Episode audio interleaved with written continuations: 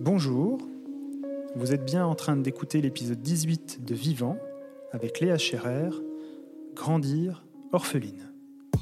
Vivant, ce sont toutes les trois semaines des conversations ordinaires mais inspirantes, singulières et rassurantes pour éveiller votre conscience. Les invités ont accepté de partager leur histoire et avec eux, vous découvrirez que parler de la mort, c'est avant tout parler de la vie.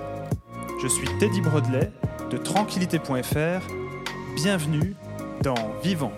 Bonjour à tous, j'espère que vous allez bien. Bienvenue dans ce 18e épisode de Vivant où aujourd'hui mon invité sera Léa Scherer, créatrice du compte Instagram Mémoire d'orpheline. J'aurais pu appeler cet épisode Ce qu'une orpheline ne vous dira pas, et Léa nous raconte comment elle s'est construite avec le décès précoce de ses parents. C'est un témoignage authentique et sans pathos que je vous propose d'écouter dès maintenant. Je ne vous en dis pas plus et laisse place à ma discussion avec Léa Scherer. Bonjour Léa, bienvenue dans Vivant. Euh, je suis très heureux de, t'accueillir. Comment vas-tu aujourd'hui? Salut Teddy. bah écoute, euh, ravi d'échanger avec toi. Euh, après avoir beaucoup écouté le podcast, euh, voilà, je, suis honoré de, de, faire partie de la galerie de, personnages euh, du podcast. Eh ben, écoute, c'est moi qui suis très heureux de, te, te, recevoir. Comme je le disais, tu as beaucoup de, projets autour de l'orphelinage, autour du deuil, notamment au sein de l'association Empreinte. alors Léa, pour commencer, bah déjà, est-ce que tu pourrais te présenter? Alors bah, moi je, suis Léa Scherer, j'ai bientôt 28 ans, j'ai une formation de, journaliste, mais je ne travaille plus vraiment en tant que journaliste. Maintenant je, suis community manager pour une association d'accompagnement au deuil qui s'appelle Empreinte. et je suis aussi, c'est pour ça qu'on s'est rencontrés, la, la, créatrice du compte Instagram Mémoire d'orpheline, que j'ai créé en 2018 il y a maintenant presque trois ans. Et à l'époque, voilà, je, l'ai vraiment créé parce que je, ne trouvais pas de, témoignages voilà, d'orphelins, jeunes adultes sur Internet. Je, me sentais un peu isolée dans, mon orphelinage. J'étais aussi en train d'essayer de, concrétiser un projet de film documentaire sur ce sujet. Et j'ai eu envie un peu de, faire le, le, récit de mon histoire de deuil et donc j'avais besoin de, pour cela d'être, de parler à, un public entre guillemets, de, rendre, voilà, de, publier ce récit, de, pour pouvoir échanger, je l'espérais, avec d'autres personnes qui avaient des, un vécu similaire, des, des orphelins, des orphelines, mais des endeuillés aussi plus généralement.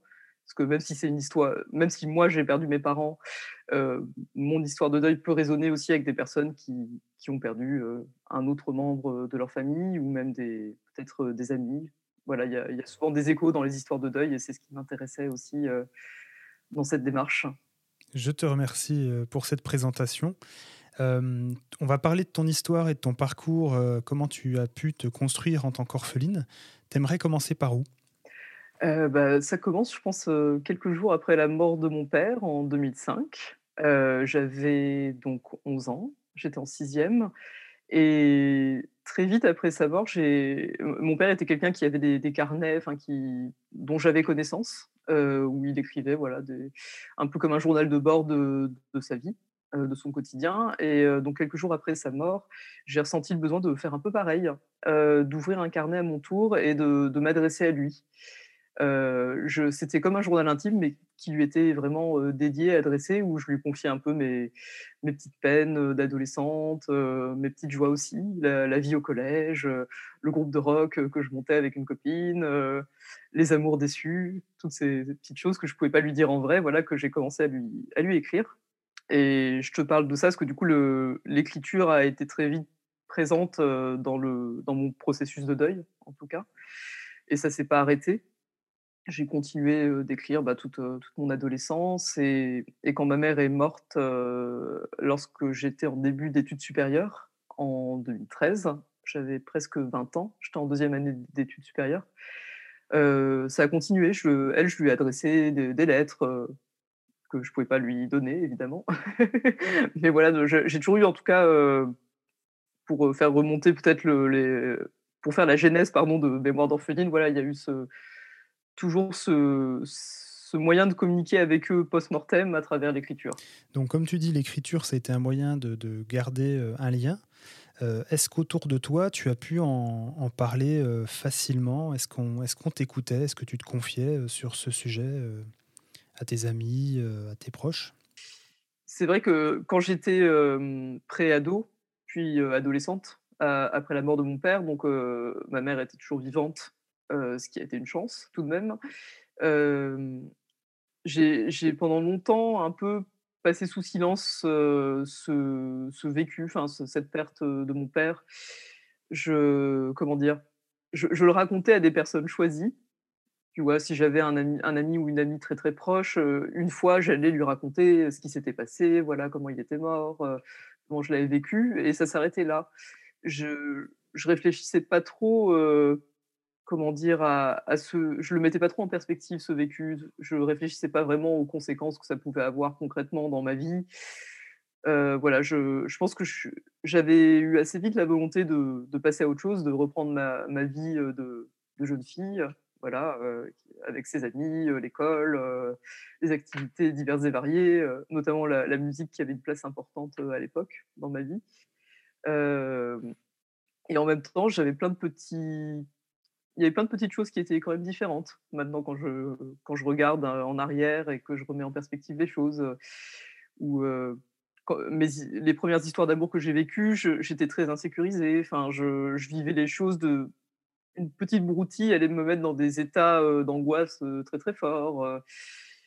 Et puis il y avait aussi le, la volonté de vraiment soutenir ma mère, qui était quand même qui a été fragilisé par le décès de mon père, bien sûr, qui n'a pas reconstruit sa vie, euh, donc qui, qui n'avait pas le soutien dont elle aurait eu besoin voilà, pour, pour gérer le quotidien avec deux enfants quand même assez jeunes, le travail, etc. Enfin, c'était pas évident pour elle. Elle a, elle a eu des phases de, dépression. Enfin, voilà, et donc moi, en tant qu'aîné, parce que j'ai une sœur cadette dont volontairement je, voilà, je, elle ne souhaite pas que je m'exprime en son nom, voilà, donc je, je, le précise juste parce que effectivement je suis pas fille unique.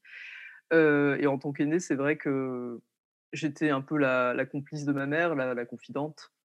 donc voilà, je n'ai pas réalisé adolescente que effectivement c'était peut-être pas ma place, que j'ai eu une place un peu de deuxième adulte alors que j'étais pas tout à fait sorti d'affaires et pas encore majeur.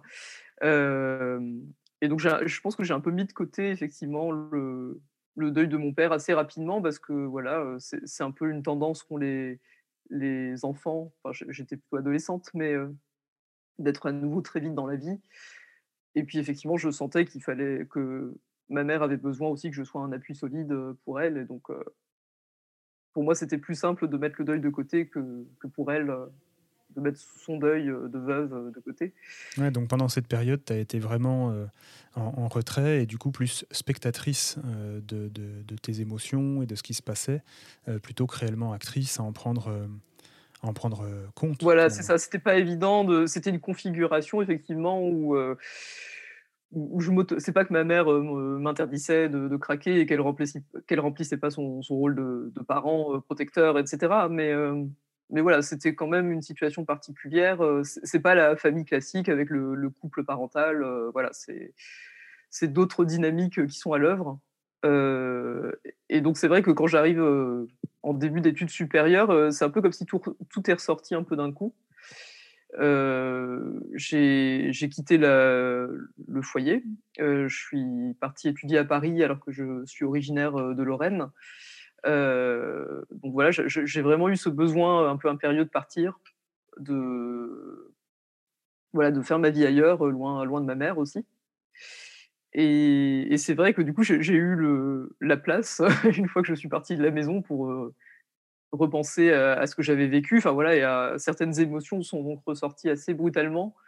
Et sur le, sur le coup, j'ai pas trop compris ce qui se passait. Enfin, je n'ai pas tout de suite relié enfin, des, des crises d'angoisse que je pouvais faire, souvent en rapport avec les relations amoureuses. Hein, c'est marrant, c'est vraiment ça s'est cristallisé un peu là-dessus. je vais pas faire de la psychologie de comptoir, mais je ne pense pas être la seule dans ce cas.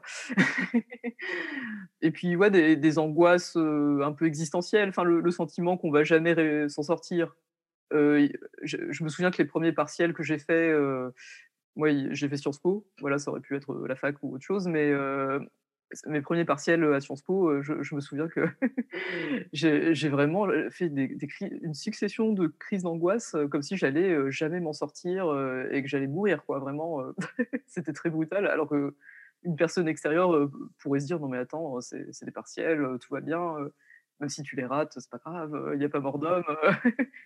mais moi, effectivement, je, pense aujourd'hui que voilà, du, du, fait du vécu que j'avais de deuil, j'avais une insécurité un peu ancrée en moi. et donc, toutes ces petites choses que normalement on, parvient à surmonter avec plus ou moins de difficulté, moi, je ne les surmontais pas. J'étais extrêmement insécure. Et justement, quand tu dis ça, voilà, tu nous expliques que ça s'est cristallisé principalement effectivement sur les relations amoureuses et sur les études.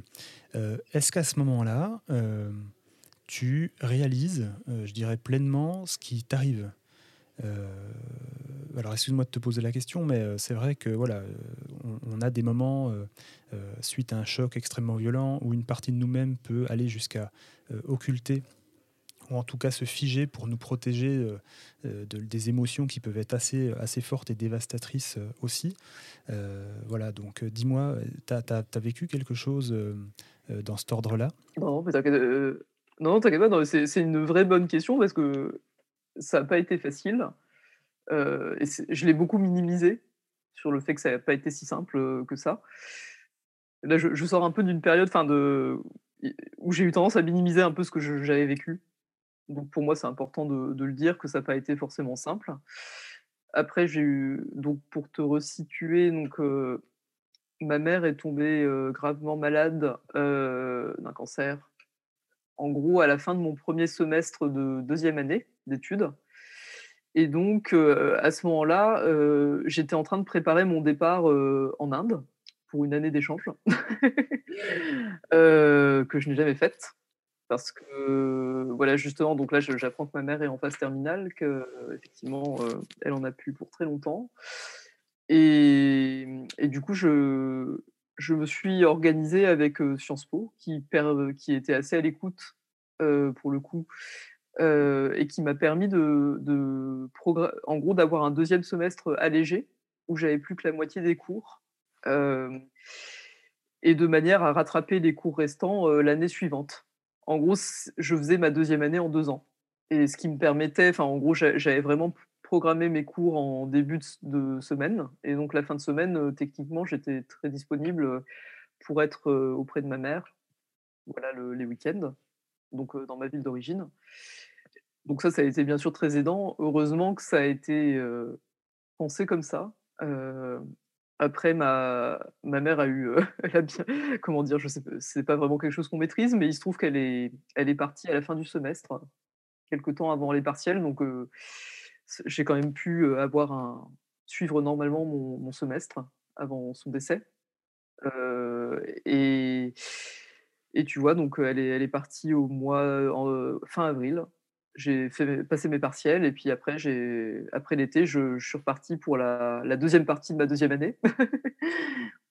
et, finalement, je, suis parti à l'étranger l'année suivante, mais cette fois-ci en Angleterre, où j'étais en stage. Du coup, entre-temps, j'avais fait le choix de, de devenir journaliste, donc de, de candidater au master de journalisme de Sciences Po, qui est sélectif. Même quand tu es déjà à Sciences Po en licence, il te resélectionne pour intégrer ou non le, voilà, le master de journalisme, où il y a très peu de place.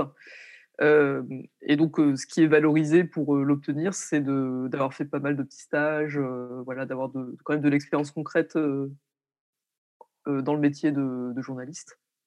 J'ai vécu un, an à Londres en stage dans un, un magazine qui était à destination des expatriés, un, un, petit où il y a des petites annonces et puis un guide culturel, voilà, des événements qui, qui touchaient la communauté euh, francophone de Londres.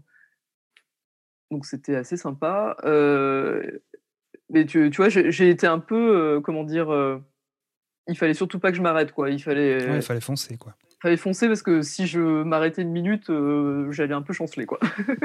ça ne m'étonne pas vraiment. Euh, concrètement, il y, a quelque chose qui t'a aidé à ce moment-là à continuer à avancer dans, ton parcours? Ouais, bah en fait, j'ai été portée euh, par l'amour. parce que j'ai rencontré mon, mon, mon, mari, parce qu'on est mariés maintenant. enfin, on s'est mis en couple trois jours avant le décès de ma mère. Donc, je vivais un peu le, meilleur et le pire en même temps. mais ça m'a énormément porté, évidemment, parce que je, vivais quelque chose de très agréable en même temps que, ce moment douloureux. les personnes qui, ont traversé un deuil, je pense, vont voir de quoi je parle. très souvent, le plus dur, c'est pas immédiatement après le décès, mais quelques mois après, quand justement on est un peu moins entouré, que les gens ont un peu repris le cours de leur vie, alors que nous, euh, pas du tout. on est encore euh, souvent euh, le nez un peu dans, dans des émotions compliquées à gérer et à digérer. Et, c'est vrai que quand j'ai eu ce passage à vide, 6-8 mois après le décès de ma mère, j'avais un semestre extrêmement allégé, comme je t'ai dit, puisque je faisais la deuxième année en deux ans. Ce qui a fait que quand j'ai eu une première phase de, dépression, donc en, décembre 2013, euh, sachant que ma mère est morte en avril 2013, et, j'ai pu le gérer parce que justement, j'avais pas non plus une charge de cours énorme. donc ça m'a aidé voilà, à, gérer à la fois la, dépression, sachant que j'étais suivi, bien sûr, par un psychiatre, que j'ai pris des antidépresseurs, parce que si j'ai longtemps refusé d'en prendre, on, peut toujours avoir un peu ce, ce frein-là où on se dit ah non mais je vais pas prendre des médicaments quand même, oh là là. Et arrive un moment où je j'ai plus le choix. Enfin c'était sinon je, je, sentais que je plongeais, je plongeais et qu'à un moment donné il fallait stopper la descente mmh. pour remonter. Et voilà donc ça a été tu vois, il y a eu des moments dans la scolarité où même si j'ai vraiment continué en me disant voilà, je lâche pas, je ne perds pas de vue que c'est important pour moi de réussir mes études, il y a eu des, passages à vide, notamment celui-là. Mais une fois que j'ai commencé à remonter la pente, j'ai été tranquille pendant un certain nombre de temps. Avant le retour de bâton, quelques temps plus tard, voilà. Il y, a, souvent un retour de bâton, pas tout le temps, hein, je vous rassure, mais c'est. Je pense que dans mon cas, euh, il, y, avait un petit truc à faire en plus, en termes de, soutien psychologique euh, que j'ai fait plus tard je vais y revenir. Je disais que donc j'ai terminé ma licence euh, après l'année à l'étranger, à Londres. Et donc j'ai été admise dans le, dans le master de journalisme. C'était en 2015. Euh, et c'est fou parce qu'aujourd'hui, je, réalise que c'était seulement deux ans après le décès de ma mère, effectivement, que j'entre à l'école de journalisme. Et, sur le coup, moi, moi, je le vivais vraiment comme si ça faisait des années, quoi, et que c'était OK, quoi, c'était bon. Et en même temps, j'avais vraiment ouais, c'est voilà, c'est réglé. D'autant que je m'étais sorti du premier épisode dépressif et donc j'étais là, voilà, je, je, me sens bien. puis j'étais hyper contente, quoi. J'étais là, waouh, ça y est, j'intègre l'école de journalisme, c'est incroyable. Je vais, je vais devenir journaliste, bosser dans une rédaction, c'est fou. et j'avais un, je rêvais d'intégrer Radio France notamment. C'était un de mes, rêves de jeune journaliste. Et il y avait un apprentissage euh, qui était proposé euh, en partenariat avec mon école euh, de journalisme et Radio France. Et donc j'ai candidaté. J'étais soutenu bien sûr par, par l'école de journalisme. Et je, ouais, je, raconte ça parce que c'est vrai que c'est assez illustratif de comment, de là où j'en étais à l'époque avec mon deuil. et à nouveau ce besoin de rendre fier mon père, notamment, ma mère aussi, mais mon père était un fervent auditeur de, France Inter. Petite, j'ai été réveillée euh, tous les matins euh, par la matinale, euh, le 7-9. très très fort, je l'entendais depuis ma chambre à l'étage. Ah, papa est levé, il va falloir se lever aussi bientôt. Oh. Donc voilà, il y avait un peu un truc de, mon objectif, c'est de, rejoindre la matinale et voilà, que ce soit moi dans le micro et que de là où il est, ils m'entendent, pour te la faire courte. et, donc je passe l'entretien gonflé à bloc et avec en arrière-fond quand même ce, truc où je me disais, bah tiens, c'est un atout d'avoir vécu ça, d'avoir vécu ces deuils précoces, parce que j'ai la niaque, je suis hyper déterminée. je, suis solide dans le sens où je peux faire face à des histoires de. Enfin, dans le cadre du métier de journaliste, tu es amené quand même à recueillir des, témoignages euh, d'histoires de vie qui peuvent être lourdes. Tu vois, des personnes qui. Voilà, surtout en plus en 2015, pour, on est quand même en pleine période euh, de succession d'attentats euh, à Paris, donc voilà, c'est une période qui est tendue en termes social.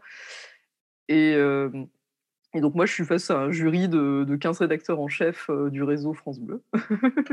c'est impressionnant d'ailleurs. Et, voilà, l'entretien se passe bien. Enfin, il me pose des questions. Bah oui, qu'est-ce que tu ferais comme reportage si, on te, si on te donne cette thématique-là moi, je réponds, etc. Et quand même, je, glisse aussi à un moment donné. ouais, bah vous voyez moi, France, Radio France, c'est vraiment important pour moi parce que voilà, mes, parents sont morts. Euh, j'ai, toujours, toujours entendu Radio France à la maison. Euh, pour moi, c'est vraiment presque une, histoire de famille. Euh, c'est le, destin, quoi. Mon destin me conduit vers vous aujourd'hui. vous pouvez pas passer à côté de moi, quoi. C'est pas possible. et, là, les, pauvres, enfin les pauvres, je dis ça avec le recul parce qu'ils ils m'ont posé une question qui a un peu ouvert les vannes. Euh, ils m'ont dit ah mais vous êtes hyper déterminé, vous êtes euh, fan de Radio France, etc. Euh, comment ça se fait que vous n'avez jamais fait de, petits stages chez nous auparavant? Et, là j'ai un moment où je me dis ah oui mais pourquoi effectivement parce que j'avais eu la démarche d'envoyer des petites candidatures spontanées quand j'étais en licence et, en fait j'avais arrêté Enfin, ma mère est décédée à ce moment-là. Et, donc ça a mis de côté effectivement ma démarche de recherche de stage.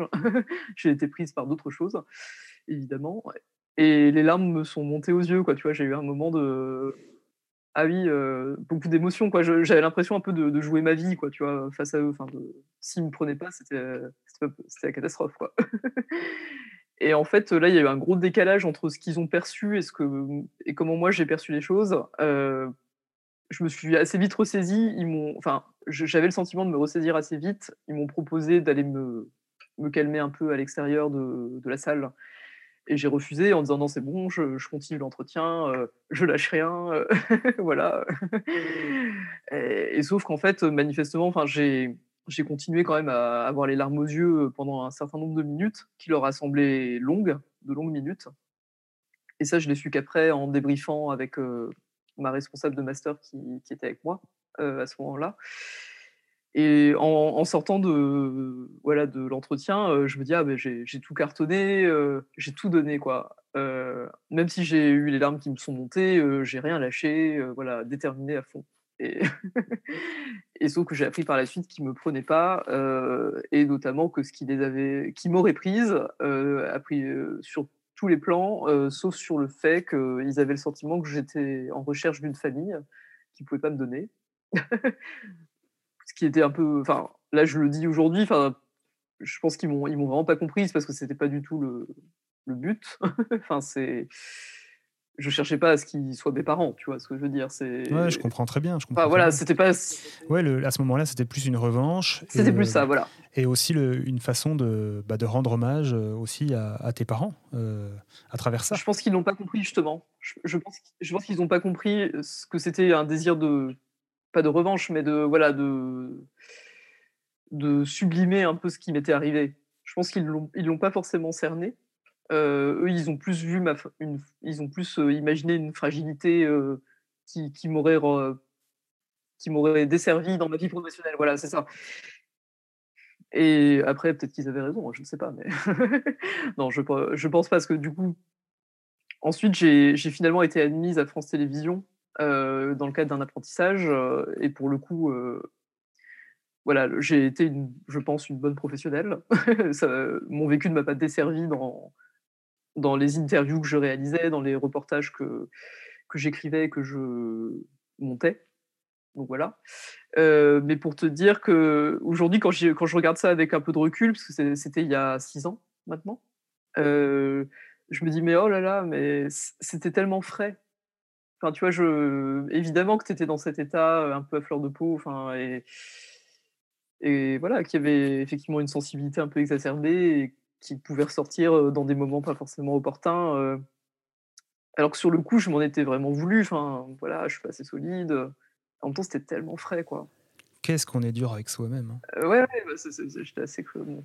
Il fallait, il fallait y arriver, quoi. Il fallait aller droit au but. J'étais un peu. euh, Ouais, un peu perfectionniste, exigeante. Ouais, ouais, perfectionniste, je sais pas, mais en tout cas, je j'avais beaucoup d'exigences vis-à-vis de moi-même, hein, ça c'est sûr. Et toujours d'ailleurs. Et mais du coup, je te raconte ça parce que ouais, du coup, j'étais dans un, un état un peu, comment dire, euh, ambivalent où à la fois je, je me disais non mais c'est bon, je suis sorti d'affaires et en même temps j'avais, quand c'était pas tant réglé que ça, euh, preuve en est. Euh, et puis j'avais ce besoin, enfin, d'en parler. De, j'avais beaucoup de mal à, rencontrer quelqu'un sans lui dire très vite. J'avais vraiment le sentiment que ça me définissait en tant que personne, d'avoir vécu ça, qu'on pouvait pas comprendre qui j'étais si je ne parlais pas de ça. Euh, voilà, ce qui aujourd'hui, je le vois avec euh, plus de recul et je me dis bah non, euh, voilà, c'est Bah oui, tu n'es pas que ça. Tu es une personne à part entière qui a vécu ça. Et euh, c'est complètement différent. Mais je pense que c'était un moyen pour moi aussi de, de demander un peu d'indulgence, peut-être aussi aux autres, parce que j'évoluais dans des milieux qui n'étaient pas forcément toujours très faciles, humainement, avec euh, beaucoup de- d'exigences de, réussite, enfin voilà, des personnes très brillantes, euh, qui avaient beaucoup d'ambition. Euh, une école voilà, très réputée, où il, fallait assurer quand même. voilà quoi. On avait été sélectionné au détriment d'autres personnes et donc il fallait réussir quoi, quand même. on nous avait pas pris pour qu'on se sabote entre guillemets. Et, donc c'est vrai que aujourd'hui je me dis que de, le dire, d'essayer d'en parler souvent, un peu dans toutes les circonstances, c'était peut-être un moyen aussi de réclamer un peu d'indulgence. Une indulgence que je ne m'accordais pas moi-même, voilà, ça c'est la, petite analyse a posteriori, mais et du coup, euh, donc j'intègre France Télévisions euh, en apprentissage. Et euh, donc voilà, hyper intense, avec des horaires hyper lourds, et en même temps passionnant. Enfin, tu vois, tu c'est des journées où euh, tu, fais quasi de reportages par jour, euh, tu vas sur le terrain, tu rencontres plein de personnes différentes, euh, tous les jours l'actualité change, c'est très très stimulant intellectuellement. Tu, et puis tu fais plein de choses, quoi. Tu gères à la fois le, calage du tournage, les interviews, ensuite le montage, l'écriture du texte, de la voix off. Et à la fin de la journée, ton reportage passe au journal. La grand-messe, euh, moi c'était France 3, donc c'est le 19-20, c'est pas le 20h. Mais voilà, quand même, hein, quand même. Team France 3, voilà. Et sauf que bien sûr, ça, il y a aussi un, un- une contrepartie à ça qui est euh, voilà une, une certaine exigence de la part des, bah, des responsables. Forcément, il y a quand même un enjeu euh, important. On peut pas se planter quoi. on est face à 5 millions de téléspectateurs euh, tous les soirs. euh, Il y a intérêt à assurer. Et puis c'est un tempo qui est très rapide. Euh, on est complètement décalé par rapport aux, gens qu'on interviewe quoi parce qu'on on va les appeler à 10h le matin pour les interviewer une heure après, pour ensuite que ça passe au journal à midi et demi. Quoi. Donc, c'est vraiment le rush permanent. Et donc, c'est pressurisant. euh, si tu es un petit peu fragilisé euh, par ton histoire de vie, c'est vrai que ça va en rajouter une couche. Voilà. et donc, euh, je, je n'y ai pas échappé. En deux ans après avoir commencé mon apprentissage, j'étais diplômé, j'étais maintenant embauché pour mon premier contrat à durée déterminée à, France 3. Et, euh, et j'ai fait une dépression, enfin un épisode dépressif. Euh, je sais pas, j'aime pas trop les cases euh, psychologiques. Enfin, tu vois, je j'appelle ça dépression, mais bon, voilà. On, peut parler d'épisode dépressif. Il y a eu un moment où, en gros, je, moi, dans le cadre de mes deuils, euh, ça, je- j'en parle aussi euh, volontairement parce que je pense que c'est très tabou et que les gens n'osent pas en parler. C'est les, les pensées obsessionnelles, les TOC. Euh, moi, en l'occurrence, le, le trauma de ces décès précoces, enfin, notamment du décès de ma mère en particulier, j'avais un terrain anxieux. J'étais vraiment, entre guillemets, plus anxieuse que la moyenne. Euh, j'avais été diagnostiquée euh, avant le décès de ma mère comme souffrant de troubles anxieux généralisés qu'on appelle le TAG aussi. Euh, J'avais vraiment fait des tests assez précis enfin, qui avaient abouti à, à ce constat-là de la part du psychiatre qui me suivait.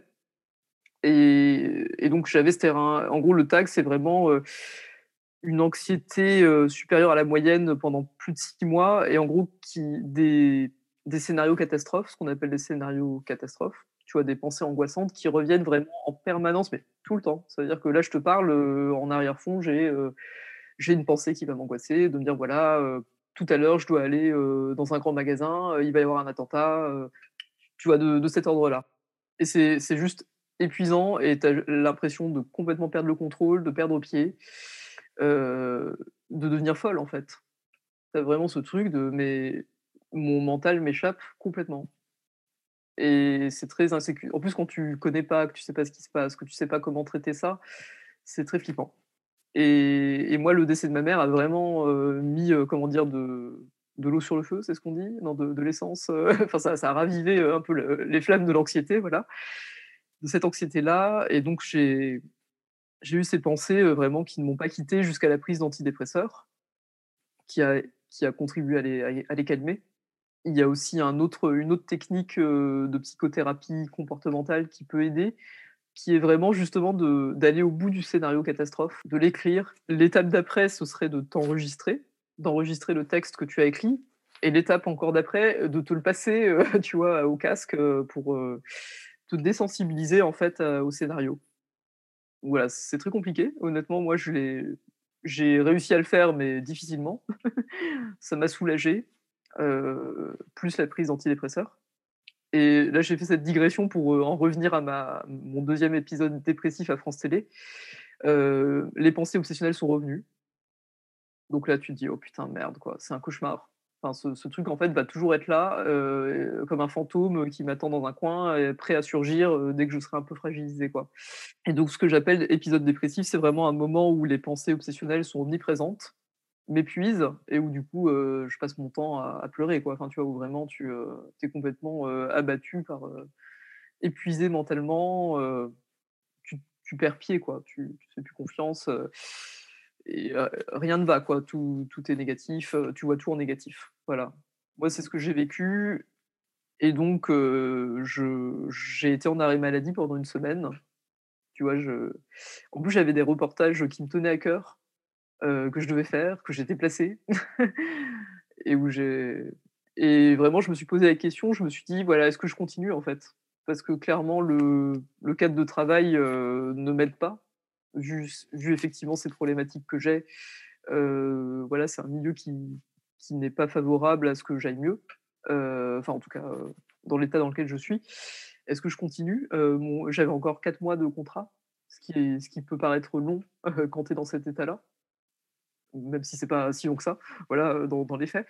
et ben écoute, comme pour Sciences Po, j'ai retroussé mes manches et je me suis dit, allez, bah, on y retourne, quoi. Les reportages, je vais les faire. c'est ce que je raconte dans un des billets de mémoire d'orpheline, où le premier reportage que j'ai mené à bien en rentrant d'arrêt maladie, qui était sur un féminicide, où j'allais interviewer la sœur d'une femme qui a été assassinée par son ex-conjoint au Guatemala. Voilà, donc c'est un sujet en plus bien, bien intense, mais qui me tenait à cœur parce que c'était important d'en parler, voilà, etc. Et entre, entre deux prises, j'étais dans les toilettes avec mon Xanax, tu vois. Genre, mais je vais y arriver, quoi. survivante, warrior à fond. Et au final, ça, as réussi à aller au bout de ce contrat?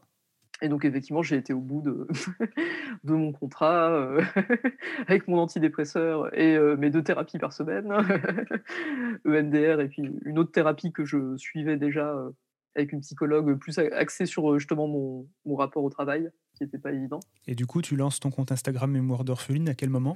Je crée Mémoire d'orpheline quelques mois après avoir quitté France Télévisions, parce qu'en en quittant France Télévisions, je me dis, ah bah tiens, si je devais mourir demain, qu'est-ce que je, qu'est-ce que je ferais là maintenant quoi? Depuis très longtemps, j'ai envie de faire un film euh, à propos de, de mon histoire familiale, à propos de l'histoire de mon deuil, et un film qui soit un peu comme une, enquête euh, intime quoi. Parce que moi, j'étais assez fascinée aussi par euh, par mes parents. Ça fait un peu Oedipe pas réglé, mais voilà.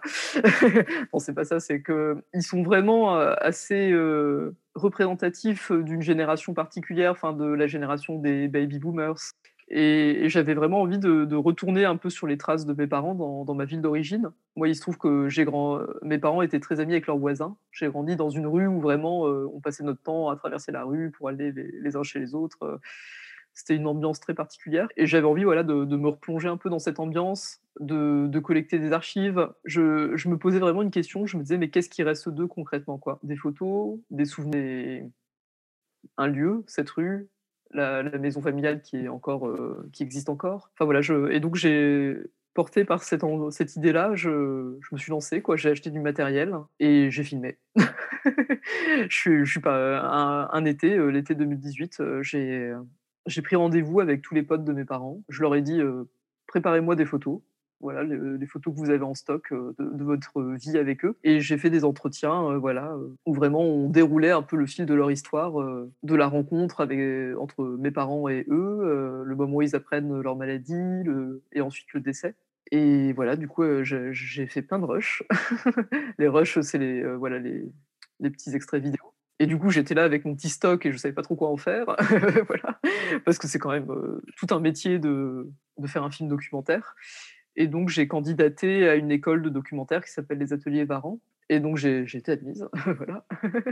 Et euh, avant d'être admise, j'avais déjà donc, euh, commencé le, projet Instagram Mémoire d'orpheline, où vraiment j'étais dans cette optique quoi, d'avoir une, trame narrative euh, plus claire que, que ce que j'avais commencé à faire en, en, faisant mes petits tournages un peu improvisés. voilà, de vraiment dire voilà, si je devais raconter l'histoire à quelqu'un en petit bout par petit bout, comment je la raconterais. Quoi. Et c'est comme ça que, que créé Mémoire d'orpheline et donc et que j'ai été amené à échanger avec pas mal d'orphelins, hein, jeunes adultes et d'endeuillés aussi en général. Et ouais, pour revenir au film documentaire, donc j'ai fait cette école, j'ai été très soutenu. Enfin, on croyait vraiment mon projet. et par la suite, ça a été beaucoup plus dur parce que j'ai j'ai terminé la formation un mois avant le premier confinement. Et donc, euh, j'étais vraiment euh, gonflé à bloc. Euh, super. Résidence d'écriture à la maison pendant le confinement. je peux pas sortir, donc c'est génial ce que je vais pouvoir écrire. Et donc, j'ai écrit, j'ai écrit, j'ai fait plein de dossiers, voilà, de demandes de financement. J'ai sollicité des producteurs, des productrices. et vraiment, je, vous assure, j'ai fait des 15-20 dossiers, enfin, sachant que ça prend du temps à être mis en place. Parce que même si à chaque fois il faut changer un peu, enfin ils ont chacun leurs exigences, euh, donc à chaque fois tu réécris. Euh, et j'ai eu que des refus. Et, je crois dans le projet, je, je trouve que c'est un énorme gâchis qu'il ne se concrétise pas pour l'instant. J'ai pas abandonné parce que enfin abandonner ce serait terrible parce que j'ai plein de matière j'ai vraiment de quoi faire quelque chose de bien. Et c'est à ce moment-là que je t'interromps. Donc si vous êtes producteur ou que vous connaissez un producteur qui serait intéressé par produire euh, le super documentaire que Léa a dans le carton bah, n'hésitez pas à la contacter sur le compte Instagram euh, Mémoire d'orpheline. Voilà voilà. Est-ce que tu as d'autres d'autres envies ou d'autres projets? Effectivement euh, là j'ai aussi très envie que Mémoire d'orpheline devienne un, un livre pas uniquement à partir des textes qui sont déjà publiés, mais voilà, j'ai quelques idées, et notamment pour approfondir les textes. et j'aimerais vraiment que ça donne lieu à un recueil qui puisse être partagé au plus grand nombre. Et puis, avec le, confinement, tu vois, j'ai des envies de contact. Enfin, je sais pas, de, ce serait chouette de pouvoir aller à la rencontre des lecteurs. Enfin, tu vois. Oui, de reprendre le cours d'une vie normale, tout simplement, et puis de rencontrer les gens en vrai, quoi. C'est essentiel. Mais du coup, c'est vrai que j'ai un peu ce projet en tête, donc j'espère qu'il aboutira peut-être plus facilement que, le projet de film. Mais en tout cas, là, il y a, plusieurs textes à venir et qui apporteront un peu une, forme de conclusion, en tout cas pour l'instant, au récit que j'ai fait sur, sur le compte. Merci Léa pour, euh, tout ça. Euh, comme tu le sais, euh, j'aime bien en fin d'épisode demander à mes invités s'ils souhaitent partager un film, documentaire, livre, enfin en tout cas une ressource qui les a aidés dans leur parcours. Qu'est-ce que tu me proposerais? Alors, euh, rapidement, euh, je recommande toujours un peu, je crois qu'on te l'a déjà recommandé 125 fois, mais je vais la recommander aussi, Six Feet Under, série américaine euh, début 2000, autour d'une famille de croque-morts, enfin de, une famille qui a une maison funéraire aux États-Unis, et dont le, père de famille, qui est le fondateur de, enfin le patron de cette maison funéraire, décède. Et donc c'est vraiment la le, deuil des différents membres de la famille au long cours. Quoi. C'est, très chouette, c'est très drôle, très fin, très, très, très chouette. Voilà, je vous recommande. Et en termes en ce qui concerne les orphelins plus spécifiquement, il y a bien sûr le podcast de Sarah Dumont, Sans toi, qui a été interviewé dans ton podcast, voilà, qui, dont la saison 1 reprend des témoignages d'orphelins célèbres. Et ça fait un peu la transition avec le livre que je voulais recommander aussi, qui s'appelle Grandir avec l'absence, de Karine Dufour et Elisabeth Bost, qui vient de sortir il y a très peu de temps, et qui reprend des témoignages justement d'orphelins célèbres aussi, dont des personnes qui ont été interviewées par Sarah Dumont, notamment Hervé Témine, Clémentine Autain, voilà, des personnalités qui racontent comment elles, se sont construites avec le décès de un ou deux parents. Et Elisabeth Bost et Karine Dufour, qui viennent de sortir ce livre, elles avaient aussi fait un film documentaire il y a quelques années qui s'appelle Destin d'orphelin. Euh, peut-être qu'il est sur YouTube. Euh, voilà, il faut peut-être un peu fouiller. C'est passé sur France 5. Je, en même temps, je ne vais pas vous assommer. Euh, il y en aurait plein d'autres. Mais sur mon compte Instagram, il y a une petite pastille de story à la une où j'avais recommandé des livres. Et en termes de podcast, ouais, podcast, bah, il y, a Vivant, bien sûr. Ah bah bien, je te remercie. je te remercie. voilà. C'est gentil, Et il y a un très bon podcast qui est sorti récemment que je recommande aussi de Maya Mazoret qui s'appelle Traverse. Elle, elle a vécu le deuil de son fiancé quand elle avait une trentaine d'années. Donc voilà, c'est vraiment très bien fait. Ouais, je te remercie. Je confirme qu'il est vraiment super. Euh, d'ailleurs, à ce titre, euh, petit appel, Maya Mazorette, si vous m'écoutez, je serais ravi de faire un épisode avec vous. Euh, voilà, donc contactez-moi sur mon Instagram, sur mon LinkedIn, comme vous le souhaitez. Je serai vraiment honoré. Léa, pour conclure, je, je, laisse pardon généralement le mot de la fin à mes invités. Donc, bah, écoute, à toi. De non, bah, peut-être adresser un message un peu plus enfin personnel, un, peu plus direct peut-être aux auditeurs, auditrices euh, endeuillés ou même orphelins et orphelines. Votre vécu vraiment mérite d'être reconnu à sa juste valeur et vous méritez d'être soutenu. Si j'avais connu l'association Empreinte euh, qui organise des groupes de parole pour les jeunes adultes, bah, franchement, j'aurais sauté dessus. Quoi. Enfin, c'est il y, a vraiment des choses qui existent, euh, notamment bah, dans le cas d'empreinte, euh, c'est basé à Paris. Hein. C'est vrai que voilà, faut habiter Paris, euh, mais vous pouvez appeler la ligne d'écoute partout en France. voilà, ne pas hésiter à, se faire accompagner et à trouver un espace dans lequel se confier, confier ce qu'on traverse et ce qui peut être difficile. Il n'est pas forcément nécessaire de faire une psychothérapie à tout prix. Ça, vous allez le, le sentir, je pense, si vraiment c'est nécessaire ou pas. Mais il y a d'autres moyens d'être accompagné, notamment par les associations. Et ça peut être suffisant. Merci beaucoup Léa pour, euh, voilà, pour euh, ton, ton, témoignage, euh, ta sincérité, ton authenticité même. voilà, j'ai passé un très bon moment. Merci, bah, merci Teddy pour, pour ton écoute et, et ton projet qui est, qui est important. Voilà. C'était chouette. Prends soin de toi Léa, je te souhaite une belle journée, à très bientôt. À toi aussi, salut. Voilà, c'est fini pour aujourd'hui. J'espère que cet épisode vous a plu. Si c'est le cas, je vous invite à laisser un avis et un commentaire, 5 étoiles si possible, sur Apple Podcast. Comme vous le savez, ça aide beaucoup Vivant à se faire connaître. Vous pouvez également rejoindre la communauté de Vivant sur les comptes Facebook et Instagram, at tranquillité.fr. Quant à moi, je vous donne rendez-vous dans trois semaines. Je recevrai Souleymane Belmioub, réalisateur de Les Pieds Devant, un super documentaire que je vous invite à découvrir dès maintenant sur France TV Splash. Enfin, si vous êtes confronté à un décès et que vous souhaitez réaliser vos démarches administratives après obsèques en 27 minutes et très simplement, contactez-nous sur le site www.tranquillité.fr. Je vous dis à bientôt pour la suite de Vivant et d'ici là, prenez soin de vous.